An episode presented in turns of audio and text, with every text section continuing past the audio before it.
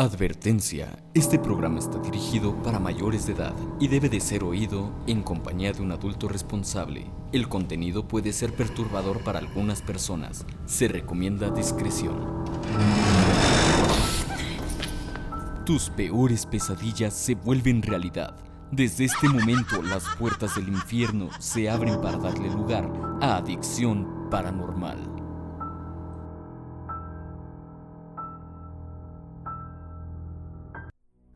Hola, bienvenido a un nuevo podcast de Adicción Paranormal. Mi nombre es John Cortés y hoy vengo a hablarles, tengo una gran invitada, tengo un gran tema y hoy pienso hablarles de la Virgen de Fátima, de sus apariciones y revelaciones. Y ustedes se preguntarán, muchos de los que escuchen el programa saben que yo no soy muy creyente en cuanto a la religión católica, creo en un Dios, pero eh, yo creo que el actuar bien, el ser bueno, con eso basta y, no creo como tal en una iglesia, pero esa es mi creencia.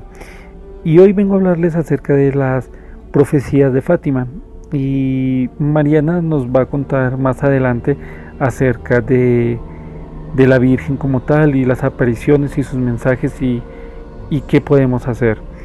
Y pues quiero que tomen lo más importante, la máquina de tiempo que cada uno de ustedes tiene y se imaginen y eh, se sienten, imaginen regresándose en el tiempo a 1917, donde Lucía y sus primos Francisco y Jacinta estaban en el pueblo de Aljustren, en Fátima.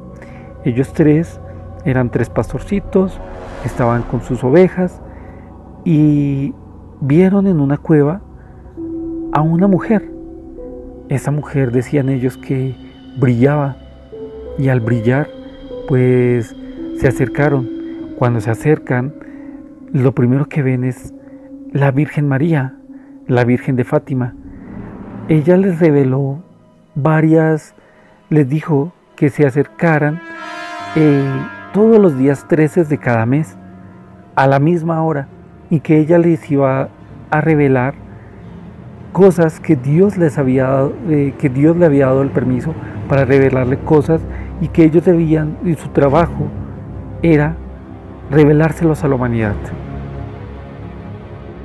En esta segunda aparición de la Virgen, que fue el 13 de junio, la Virgen les revela a los niños que Francisco y Jacinta iban a morir pronto y que Lucía iba a ser la única sobreviviente y que iba, ella iba a tener la misión de dar eh, el mensaje que Dios le iba a mandar. Curiosamente, Francisco y Jacinta mueren por la gripe española. Esto eh, sucede en 1918. Francisco murió exactamente el día 4 de abril de 1919 y Jacinta muere el 20 de febrero de 1920. Esto por una segunda oleada que hubo acerca de, de la gripe española. Curiosamente, pues este mensaje fue el que les dijo y pues ellos ya tenían como la certeza de que iban a morir. Obviamente los niños se enteraron en pánico, pero la Virgen les dijo que no tuvieran miedo, que ellos iban a estar en el cielo. Entonces, la tercera, el día, en su tercera aparición, el día 13 de julio, eh, a Lucía se le revela el secreto de Fátima. Ella eh, revela en sus escritos que la Virgen le mostró el infierno, como en el libro de la Divina Comedia de Dante Alighieri, eh, un infierno en el cual era un mar de lava, que habían eh, hombres que estaban ahí gritando y estaban sumergidos y gritando de dolor. También cuenta que eh, habían animales con formas de humano y que esos eran demonios, los cuales torturaban a, las almas que caían ahí. En ese momento, pues, cuando la Virgen le muestra esto a los tres niños, eh, Lucía se puso pálida, gritó y gritó de miedo y llamó a la Virgen y le dijo, María, por favor, ayúdame. Obviamente eso eh, yo se los cuento como un tipo de historia. En ese momento hubo un trueno y la, visión terminó. Eh, lo del trueno y que la visión terminó, pues eso lo cuenta directamente Lucía en sus memorias. También eh, volvieron en septiembre. Eh, en septiembre, pues como tal, los niños le dicen a la Virgen que ellos han tratado de dar el mensaje porque al principio, bueno, retomando la primera, la primera visión, la primera aparición, perdón, ellos le quieren mantenerlo en secreto y Lucía no le cuenta a nadie, pero Jacinta le cuenta a su mamá y su mamá obviamente divulga eh, esta información. Ya cuando, cuando eh, la Virgen, eh, bueno, cuando las personas escucharon al principio no les creían, después fueron acercándose y vieron que los niños cada 13 que iban se ponían como en trance y empezó a ir y ir más gente. En la última aparición, que fue la sexta, la Virgen se aparece seis meses seguidos, los días 13, en octubre, eh, ante 70.000 espectadores, más o menos se calcula que esas eran las personas que iban, eh, se produjo un milagro, porque en un mes anterior, ellos le habían dicho a la Virgen que ellos habían tratado de darle el mensaje a muchas personas, pero que a ellos no les creían. Entonces la Virgen les dijo, díganle a las personas que vengan, que yo ese día voy a hacer un milagro para que todo el mundo me crea. Entonces ese milagro fue el milagro del sol. Entonces acá es donde la Virgen se, se les aparece a los pastorcitos, pero ese día estaba lloviendo mucho, mucho, mucho. Y ese día de repente, a la hora que la Virgen siempre se aparecía, dejó de llover y entre las nubes apareció el sol. Los testigos dicen que el sol empezó a bailar, que empezó a moverse de lado a lado. Obviamente esto es eh, imposible. Donde el sol se moviera así, pues no existiríamos. de esta manera, pues eh, la iglesia, al ser tantos testigos, eh, le dio credibilidad precisamente a estas apariciones de la Virgen de Fátima. Como les decía, eh, esas fueron las apariciones. En cada aparición le iban dando un mensaje. Como tal, dio tres mensajes exactos la Virgen. Ahorita, más adelante en este podcast, les hablaré de qué dijo cada, cada mensaje. Pero, eh, como les decía anteriormente, la gripe española de, mató a 20 millones de personas y entre ellas mató en 1919, mató a Francisco y en 1920 mató a Jacinta. Entonces Lucía, que fue la única superviviente perdón, de, este, eh, de estas apariciones, ella se hace monja y entra al convento de las hermanas Doroteas.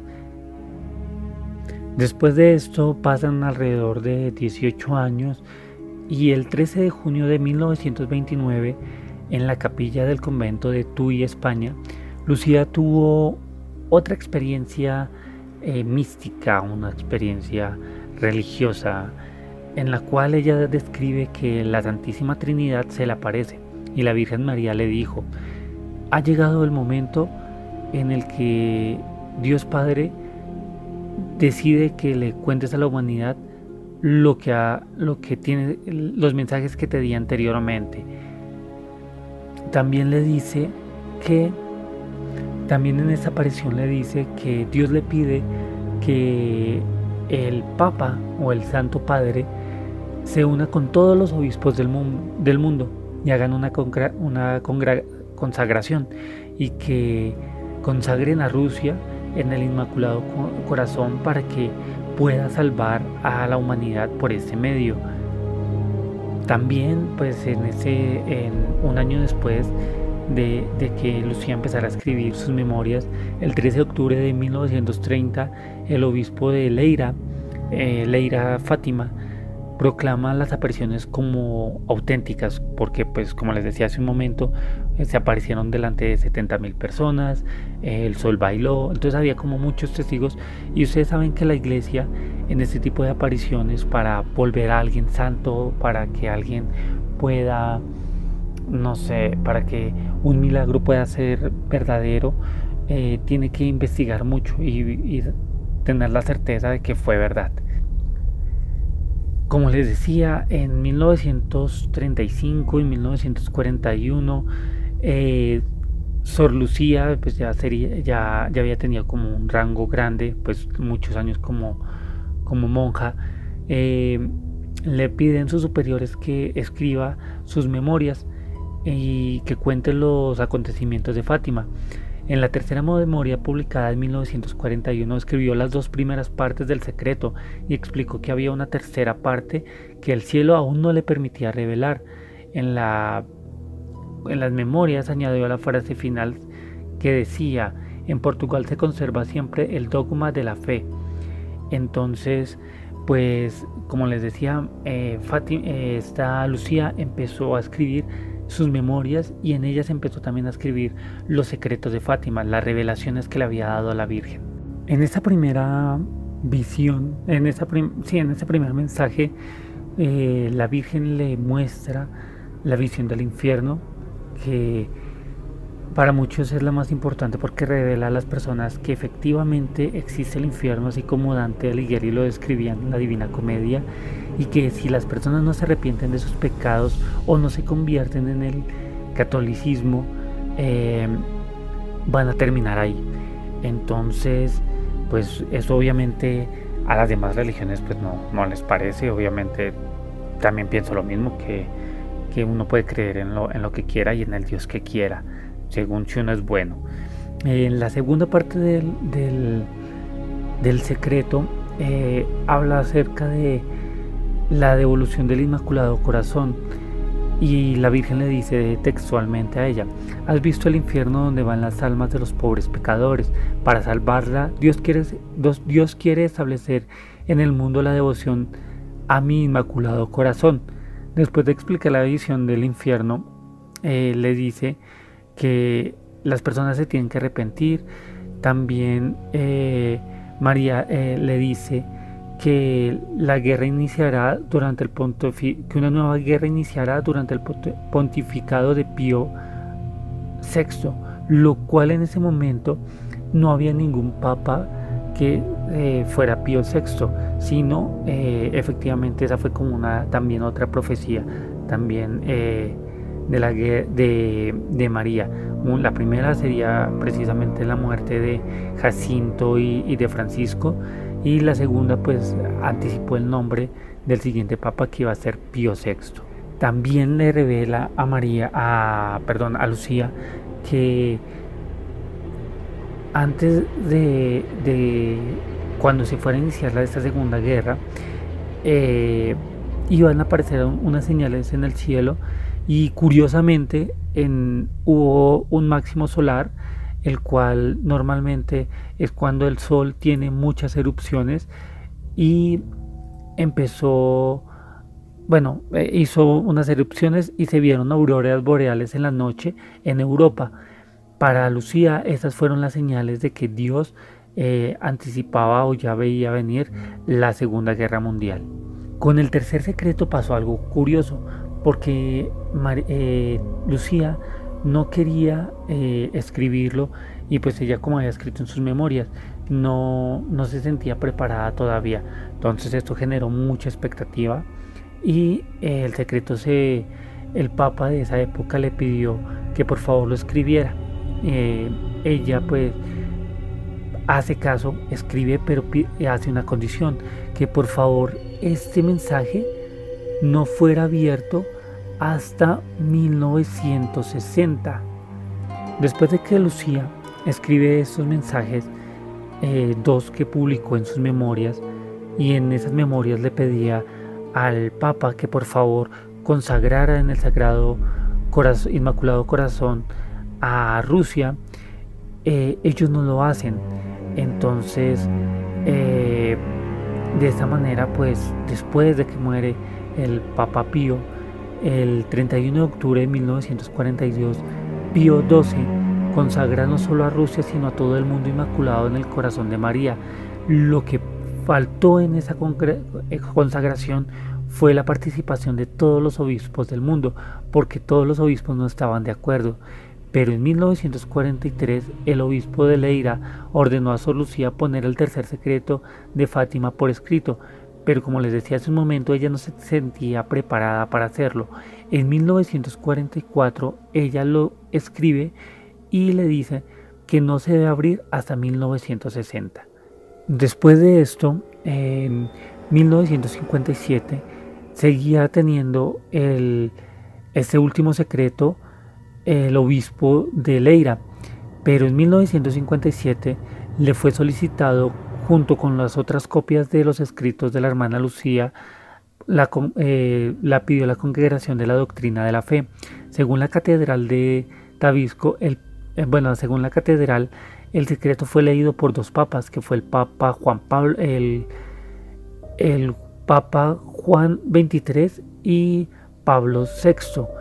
Juan Pablo II por su parte le pidió el sobre que contiene la tercera parte del secreto y en el cual decía, ya ahorita les voy a leer exactamente qué es lo que decía, pero eh, ella no lo quería revelar porque ahí se revelaba la muerte de un papa. Y curiosamente Juan Pablo II sufrió un atentado el 13 de mayo de 1981. El tercer mensaje, bueno, la tercera parte de este mensaje eh, fue leída por Juan Pablo II y él sufrió un atentado, como hace un momento se lo relataba. Después de este atentado, Juan Pablo se da cuenta que él eh, tenía una conexión con ese mensaje y hasta el 2000 decide, hasta el año 2000 decide hacerlo público. En ese mensaje eh, Sor Lucía se los voy a leer textual lo que decía. Después de las dos partes que ya he expuesto, hemos visto al lado izquierdo de Nuestra Señora un poco más en lo alto a un ángel con la espada de fuego en la mano izquierda. Centelleando emitía llamas que parecían que iban a encender el mundo, pero se apagaba al contacto con el esplendor de Nuestra Señora, irradiaba con su mano derecha dirigida a él. El ángel señalando la tierra con su mano derecha, dijo con fuerte voz, Penitencia, penitencia, penitencia, y vimos una inmensa luz que es Dios, algo semejante a como se ven las personas en un espejo cuando pasan ante él, un obispo vestido de blanco. Hemos tenido el presentimiento de que fuera el Santo Padre. También a otros obispos, sacerdotes y religiosos y religiosas subieron una montaña empinada en cuya cumbre había una gran cruz de madera el Santo Padre antes de llegar a ella atravesó una gran ciudad en medio de ruinas y medio tembloroso con paso vacilante, apesumbrado de dolor y pena, rezando por las almas de los cadáveres que encontraba por el camino, llegó a la cima del monte. Postrándose de rodillas a los pies de la gran cruz, fue muerto por un grupo de soldados que le dispararon varios tiros de arma de fuego y flechas y del mismo modo murieron otras religiosos y religiosas. Estos serían pues los tres mensajes que dejó la Virgen de Fátima. Obviamente el tercero decían que no lo habían publicado porque hablaba de la muerte de un, papa. Curiosamente hay algo que, que ha sucedido hace poco y es precisamente por el coronavirus. Y es curioso porque en, en este relato dice que el Papa va caminando en unas en una ciudad en ruinas y una ciudad vacía en la cual va el Papa caminando eh, con dolor, titubeando. Curiosamente, el día 27 de marzo de este año, el Papa dio y televisaron a nivel mundial la bendición Urbi et Orbi, que sería como la máxima bendición que puede dar el Papa, que es como expiar todos los pecados de, los humanos al mismo tiempo, sin necesidad de estar ahí, que es así como algo muy, muy heavy en el sentido de, que es como lo más pesado que puede hacer el Papa en cuanto a bendiciones. Cuando lo televisaron, efectivamente la ciudad de Roma estaba solitaria, él se veía triste caminando, él se agacha delante de una cruz de madera que sirvió o que le tienen fe porque ayudó supuestamente a quitar la plaga del, de la peste negra, perdón, y también fue por un crucifijo también de madera y él se arrodilla delante de eso. Y también recuerden que la, el Vaticano se considera como la ciudad de las siete colinas, entonces hace muchas referencias precisamente a esta eh, profecía, a estos mensajes que dio la Virgen de Fátima. Curioso no, pues algunas se han, eh, en una, la primera pues da la visión del infierno, muchas personas pues eh, relatan cómo, cómo sería. El Papa Juan Pablo II, le preguntaron en alguna ocasión y él dice que el infierno era como Dante Alighieri lo describía en la Divina Comedia, en la segunda vaticina de que tienen que convertir a Rusia y vaticina no, nuevamente eh, en la Segunda Guerra Mundial. También ve la muerte de Jacinto y la, muerte de estos dos niños pastores. La única sobreviviente fue eh, Lucía. Y pues lo último es la, la muerte del Papa. Como tal, yo no creo que haya sido como una muerte física, sino más como una muerte espiritual, algo así como, la, pérdida. Y efectivamente, lo, aparte de los cadáveres, también digo, Italia era como una de las ciudades, es una de las ciudades más afectadas en este momento por el coronavirus. Es curioso, yo no estoy diciendo que sea verdad, yo no estoy diciendo que eso, pero es muy curioso la semejanza de la descripción de la Virgen de Fátima a lo que sucedió con, con la descripción de las visiones de la Virgen de Fátima, con lo que sucedió ahorita con este último mensaje. Como les decía, eh, eh, ahora los voy a dejar como con el audio de Maya Olvera, la cual nos va a contar un poco acerca de, de la Virgen de las apariciones, no como tal la Virgen de Fátima, ella habla de la Virgen solamente y eh, diciendo que una es que la Virgen de Fátima, todas las vírgenes es la misma Virgen eh, recuerden que María Olvera es terapeuta holística, canalizadora de ángeles, hace reiki angélico, hace regresiones, hipnosis, taroterapia, en fin, es una cajita de sorpresas. Les voy a dejar con el audio de ella, este audio es súper largo, espero que pues les guste y, y los dejo con su audio. Hola, ¿qué tal? Yo soy Maya Olvera de Ava Centro de Los Ángeles y hoy quiero hablar acerca de los mensajes de la Madre María al mundo. María quiere que la gente se entere de los cambios que ocurrirán en la Tierra en los próximos 10 años aproximadamente. Estamos hablando de un futuro próximo y que tengan tiempo para prepararnos. Algunas de las predicciones ya se están cumpliendo en el momento que se recibe la información la Madre María ha advertido sobre cambios en los patrones climáticos que incluyen tormentas, terremotos, erupciones y finalmente el que la Tierra cambie de posición y quede de un lado diferente. Este panorama pesimista no es el verdadero mensaje que ella quiere abarcar. El verdadero mensaje es cómo encontrar a Dios en nuestro corazón y en nuestra mente, cómo vivir nuestra vida estando plenamente conscientes de nuestra presencia y propósito aquí en la tierra, y cómo prepararnos para volver a entrar en el mundo del espíritu después de la muerte física, después de la transición. María, la Madre de Jesús, continuamente nos anima a permanecer firmes en el conocimiento de que ella es real y siempre nos está ayudando, nos dice, hay con ustedes innumerables ángeles que están involucrados en esta tarea. A todos los que tengan acceso a esta información, María les manda sus saludos y su amor. La Madre María siempre ha dicho que tenemos ayuda, que existen los ángeles y ella como una energía suprema divina de amor, una representación de maternidad, de protección, siempre está al pendiente de esa energía, ese arquetipo por el cual todos la conocemos como la madre, como la madre que cuida a sus hijos y que los ayuda, los protege, intercede por ellos. Y es esa figura, esa imagen que ella quiere representar. María, la Madre de Jesús, envía estos mensajes a todos los habitantes del planeta Tierra. Advierte sobre peligros inminentes que amenazan a todos y nos dice qué hacer para prepararnos. Escuchando el mensaje, ella nos implica su preocupación por nosotros y siempre nos está pidiendo que escuchemos y prestemos atención a las palabras que ella ha imprimido en diferentes y a través de diferentes almas. Cada individuo que vive en la tierra tendrá algunas pruebas y tribulaciones que soportar. Y como estos serán sucesos a nivel mundial, deseo llegar al mayor número de personas posibles. La imagen de la Virgen ha estado en las iglesias y en las casas durante muchísimo tiempo. Es la imagen de alguien a quien se debe venerar. Y ella dice, solo uno merece este tipo de veneración, Dios nuestro Creador.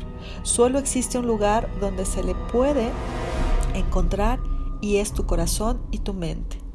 Regresa al origen de todo, regresa a tu punto de inicio original, Dios. Tenemos esto en común, cada uno de nosotros tuvo su origen en Dios.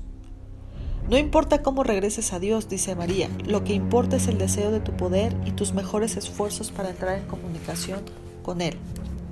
En diferentes oportunidades he leído algunas experiencias, algunas apariciones, y el deseo de la Virgen siempre ha sido advertirnos de angustiosos tiempos que están por venir. Ella en algunas ocasiones ha dicho, deseo que ustedes se vuelvan hacia Dios en sus corazones y a través de su mente, pues en esta forma algunos sobrevivirán, sobrevivirán a estos sucesos catastróficos al renovar sus valores espirituales. Solo en la oración y en la meditación encontrarán paz. Pon todas tus preocupaciones en el altar que está en tu corazón. Permite que Dios sane tu corazón, tu vida, tu espíritu y tus seres queridos. Esta sanación es tu única esperanza, es tu único recurso y solo mediante la oración y la meditación se te podrá dirigir y guiar a nivel mundial, porque estarás entrando en un contexto y en un plano que no conoces y que no está a la parte material. Necesitamos abrir y expandir nuestra conciencia para poder crecer. Y esto se ha dicho en diferentes culturas y en diferentes guías y en diferentes situaciones. Hoy estamos hablando de la Virgen María, estamos hablando de una presencia femenina que es muy conocida visualmente y que por eso tiene tanta fuerza y penetración en los oídos de las personas que la escuchan o de las personas que llegamos a saber algo acerca de sus mensajes. Ella amorosamente ha suplicado a los habitantes de la tierra que dediquemos tiempo a la oración por cada uno de nosotros, por nuestros seres queridos y por el mundo entero. La oración, el rezo, la contemplación es algo que cada persona puede hacer. Orar es urgente, decir las oraciones que nos enseñaron, las oraciones que salen de nuestro corazón. Y es importante simplemente hablar con Dios, comunicarte con esa presencia divina que existe. Puedes hablar desde que es lo que entiendes, a qué le temes, qué necesitas, cuáles son tus metas, qué quieres hacer ¿Qué deseas en función de otros? ¿Cómo quieres que te traten los otros? ¿Eres feliz? ¿Tienes buena salud? ¿Vives en armonía? Todo lo que está en tu corazón y en tu mente puedes expresarlo y puedes entablar una relación real. Es importante que durante los tiempos de angustia que están por venir o que en algún momento ya vivimos, la oración nos dé calma, valor, esperanza, pues con ella estableces líneas de comunicación con lo, lo más sagrado. La sinceridad vital en la oración es importante porque Dios conoce nuestros anhelos más profundos, mejor guardados, conoce cada pensamiento que llega a nuestra mente y no hay nada oculto para Él. Él sabe con cuánta sinceridad lo buscas. Él sabe cuál es la seriedad y los caminos de Dios son muchos. Él utilizará diferentes situaciones y condiciones para llegar a ti. Uno de los más grandes caminos que Dios tiene para llegar a Él es el amor. El amor es un tema de gran magnitud. El amor tiene aspectos. Algunas palabras que lo llegan a describir son estima, simpatía, cariño, el poder disfrutar de algo, de alguien, amistad, afecto. Sin embargo, estas palabras no definen en realidad lo que es el amor el amor general abarca la amistad, la, empatía, la estima y la valoración de todos los seres vivos, las plantas, la naturaleza, las personas, respeto hacia los semejantes, hacia el planeta. El amor es algo que va más allá y que se perdura en las acciones. El amor es similar a la vida, pues tiene esencia, tiene fuerza, tiene vida propia. Donde hay amor ocurre algo similar a lo que ocurre con la electricidad, porque el amor irradia una esencia y el amor puede crecer en el entorno adecuado. O se irá si no recibe de buen grado o de buena energía y fuerza, lo mismo. El amor tiene su propio campo de vibración y sería posible medirlo si los habitantes de la Tierra supiéramos cómo hacerlo. Llenando nuestro corazón de amor y aceptación hacia los seres humanos es el primer paso para tener la luz del amor en nuestro corazón y en nuestra mente. El amor es algo intangible para todos los seres humanos, pero en realidad el amor se puede sentir, por lo tanto no es intangible. El amor tiene un amplio espectro y está activo. El amor viaja a la velocidad de la luz. El amor tiene esa capacidad y además el amor divino conjugado con esto sanará todos los males físicos, emocionales y mentales o espirituales. Dentro de todos los preparativos que se deben hacer para poder entender toda esta temática y estos mensajes, deben hacerse muchos. Y uno de ellos es amarse a uno mismo y al mundo entero. Tal vez parezca demasiado sencillo, pero piensa en lo que pasaría si no hay amor ni respeto que todos lucháramos por sobrevivir, que todos tratáramos de comunicarnos y que nadie nos escucháramos, y que todos creyéramos tener la razón y que nadie escuche al otro. ¿Te parece familiar? Claro, está pasando, actualmente está sucediendo y nos estamos olvidando de la verdadera esencia del amor. Para aprender a amar empieza desde donde estás, con todas las personas que viven en tu casa. Ten paciencia, respeto por quienes están cerca de ti. Aprende con estas personas a encontrar el amor y la comprensión mutua. Y entonces, a medida que progreses, puedes incluir a toda la gente que está a tu alrededor. Si estás enojado porque tu hijo está enfermo, si estás enojado porque tu, tu esposo está en una situación difícil o complicada, si estás enojado por porque tus padres eh, tienen alguna característica personal diferente. O sea, es importante que te des cuenta de todo y que realmente incluyas el amor y empieces a aprender a amar, aceptar con respeto todo lo que te rodea. Oremos y meditemos encontrando nuestro verdadero propósito en el amor, para que realmente sea una fuerza, calme nuestro estado de ánimo y empecemos a aprender a apreciar todo lo que nos rodea. Siempre consideramos que el amor que Dios siente hacia nosotros es mayor a todo y así es. Solo es importante que entiendas que si tú no sabes administrarte amor, por más lluvias de amor que te mande Jesús, Dios, la Virgen o cualquier ser de luz que tú creas, no va a poder entrar en tu en tu, en tu interior porque estás como impermeabilizado. Entonces necesitas quitar esas capas para poder dejar entrar el amor y absorberlo de manera precisa. Recuerda que el amor es una energía. Y entonces, cuando nosotros podemos entrar en, contacto con el amor, empieza la curación, empieza la sanación. Que cada y esto lo tomé de un libro que apenas leí. Lo que se necesita en la tierra hoy en día es que cada individuo que vive con ella acerque su corazón y su mente al único Dios para que nos limpie, nos renueve y esa conciencia se abra de verdad. No toda la gente va a sobrevivir a los cambios con su vida física intacta, pero todos seguirán viviendo en espíritu. Todos vamos a ir más allá de lo físico. En el universo y en cada individuo siempre hay crecimiento, hay progreso, Nada en el mundo y en el universo es estático. Nada permanece sin cambio. Siempre hay cambios y este cambio trae más bien de lo que se puede ver. El universo también se está expandiendo. Si la Tierra está cambiando, también el universo donde se encuentra, la Vía Láctea, el sistema solar. Entonces, es importante que entremos en contacto en la actualidad con todos los valores y estándares que se han desplomado para poder generar nuevos, para poder entrar en una importancia suprema y sublime de enaltecer los mejores valores. Voy a leer textualmente del libro de mensajes de la Madre María al mundo eh, un mensaje que dice, los habitantes de la Tierra necesitarán esto para soportar los cambios que vienen. Mi mensaje se está transmitiendo a muchas personas alrededor del mundo. Estoy apareciendo en muchos lugares. Mis advertencias están llegando al mundo por todos los medios posibles. El mundo los está recibiendo con oídos sordos. Los medios noticiosos no informan, de todo lo que está sucediendo, ni transmiten los mensajes. La censura está aplicada en muchas palabras, no solo de la Madre María, sino de todos los seres de luz involucrados.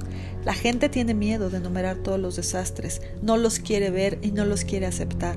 Hay mucho temor, temen parecer tontos, temen hacer advertencias, temen por muchas y diversas razones que el mensaje sea difundido y en el pasado ha sido censurado por diferentes aspectos. Ahora deseo que cada palabra que recibas de mí se entregue al mundo. Sin temor, estas predicciones y a todo lo que suceda. Yo habría deseado impedir estas catástrofes, pero ya es demasiado tarde. El planeta necesita renovarse y lo ha necesitado desde hace mucho. La atmósfera necesita limpiarse, la conciencia de la raza necesita purificarse. Lo único que podemos hacer ahora es advertirle a la gente. Primero debes perdonarte, luego perdonar a los que te han lastimado, aunque sea levemente, pero tener la conciencia. Lleva paz a tu familia y a tu hogar. Permite que esta paz fluya desde tu hogar hacia el mundo. Sé tolerante y bondadoso. Solo con pensamientos de paz se acabarán las guerras. Es importante que la paz de Dios se esparza en todo el planeta y llegue a toda la gente. Mantén la paz y el amor vivos en tu corazón, en tu hogar, en tus experiencias de vida y conserva el significado de la paz actualmente. Mi palabra para todos los tiempos es paz, mi advertencia para todo el mundo es paz. Cuídense los unos a los otros, con los ojos del amor. Vean solo paz en cada rostro. Mi súplica para toda la gente del mundo es que recurra al concepto de Dios que tiene en su corazón y que has, en el cual ha sido educado e iniciado, que empiecen con este concepto y permitan que Dios llene su ser con una sensación de seguridad, se necesitará mucha oración y meditación para lograr cambios en el corazón de todos los hombres. No concentren tanto sus esfuerzos en sanar su cuerpo físico o mantener las cosas materiales, más bien en sanar su naturaleza espiritual, tratando de encontrar a Dios en su corazón y en su mente. Pongan fe en el poderoso Dios de todos. Confíen en que el único Dios sanará espiritualmente a todos los que se lo pidan. Oren por la paz en la tierra y entre los hombres. Yo deseo abrazar a todos los hombres en mi amor. Deseo descubrir a todos los pueblos en la tierra con una red de seguridad que salvará sus almas. Presenten sus oraciones por la paz, la conversión, la esperanza y la prosperidad en el altar de Dios que es tu corazón y tu mente, y busca los milagros que ocurrirán en tu vida y en la vida de tus seres queridos. Deja a un lado tu naturaleza dañina y deja de aferrarte a todo el miedo, envidia, duda, confusión y malicia. Permite que la verdadera naturaleza de Dios penetre en tu esencia. Esta es la única manera de alcanzar un futuro más brillante y pacífico para las siguientes generaciones. La sinceridad y la actitud de tu corazón al orar son importantes. Solo existe una esperanza y es tu altar de amor, es Dios. Solo hay una vida y es Dios. Solo existe algo que va más allá de todo lo material, es lo espiritual. Y hablando más adelante, con un tono de esperanza, hoy quiero compartir contigo otra parte del libro que dice, en la época posterior habrá nuevas energías que podrán usarse como el amor, la luz y muchas otras energías en las que todavía no estás pensando. Desarrollarás talentos que están latentes en ti. Podrás hacer lo que hacía Jesús cuando estaba en la tierra. Recuerda que él dijo, ustedes también harán lo que yo hago. El uso de la mente será común, las capacidades mentales se perfeccionarán y se expandirán. A través de la concentración, la gente podrá tener más conocimiento y más inteligencia. El futuro tiene muchas maravillas y muchas nuevas habilidades para la humanidad. Los cambios drásticos en la naturaleza producirán cambios drásticos en el hombre. El simple hecho de sobrevivir a los futuros acontecimientos cambiará al hombre y lo mejorará. Entiende plenamente que este no es el final, sino el principio de una nueva era, de un nuevo mundo y de una nueva comprensión. La necesidad de prepararse existe ahora justo antes del, inicio de esta nueva era, la Madre María. Nosotros en Nava Centro de Los Ángeles queremos concluir con esta frase y recordarles a todos que la energía con la que nosotros trabajamos aquí es el amor y estamos totalmente convencidos y totalmente unidos a la jerarquía divina de donde ella procede y a su enseñanza, a su ideología y a su poder de amor. El amor es la respuesta a todas las preguntas. Yo soy Maya Olvera de Ava Centro de Los Ángeles y espero que este audio te ayude, te sirva, te guíe y te abrace con amor. Puedes localizarnos en Facebook, en Ava Centro de Los Ángeles, Boutique Esotérica Angelical, Maya Olvera Angeloterapeuta, Ava Centro de Los Ángeles, en Instagram y nuestro WhatsApp es el 7222 543771. Yo soy Maya Olvera y recuerda, el amor es la respuesta a todas las preguntas. Bendiciones, hasta pronto.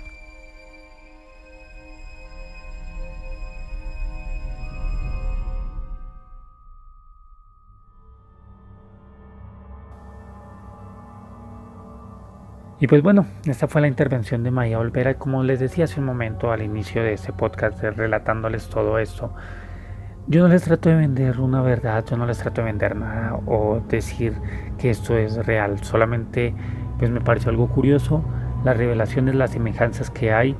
Y pues usted investigue, indague y si cree pues que es lo más importante para mí, que ustedes no coman entero sino que indaguen, que descubran, que ustedes mismos sean eh, estas personas que descubran la verdad, que no vayan con los ojos cerrados.